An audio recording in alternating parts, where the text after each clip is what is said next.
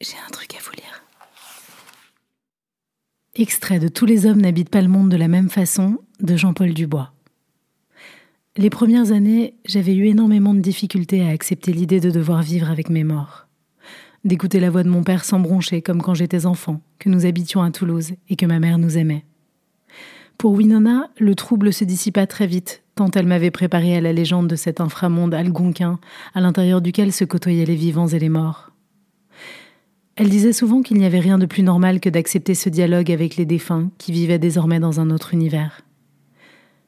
Nos ancêtres poursuivent une autre existence, et si on les enterre avec tous leurs objets, c'est pour qu'ils puissent ailleurs poursuivre aussi leurs activités. J'aimais bien la fragile logique de ce monde bricolé d'espérance et d'amour.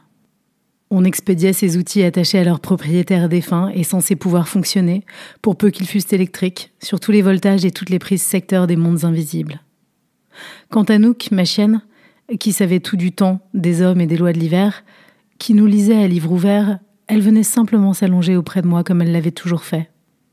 Sans l'intercession de chaman, faisant seulement confiance à la mémoire de mon odeur, elle m'avait retrouvée. Après avoir fait un tour dans les ténèbres, elle était simplement rentrée chez elle et s'était couchée près de moi, poursuivant ainsi notre vie commune là où nous l'avions laissée.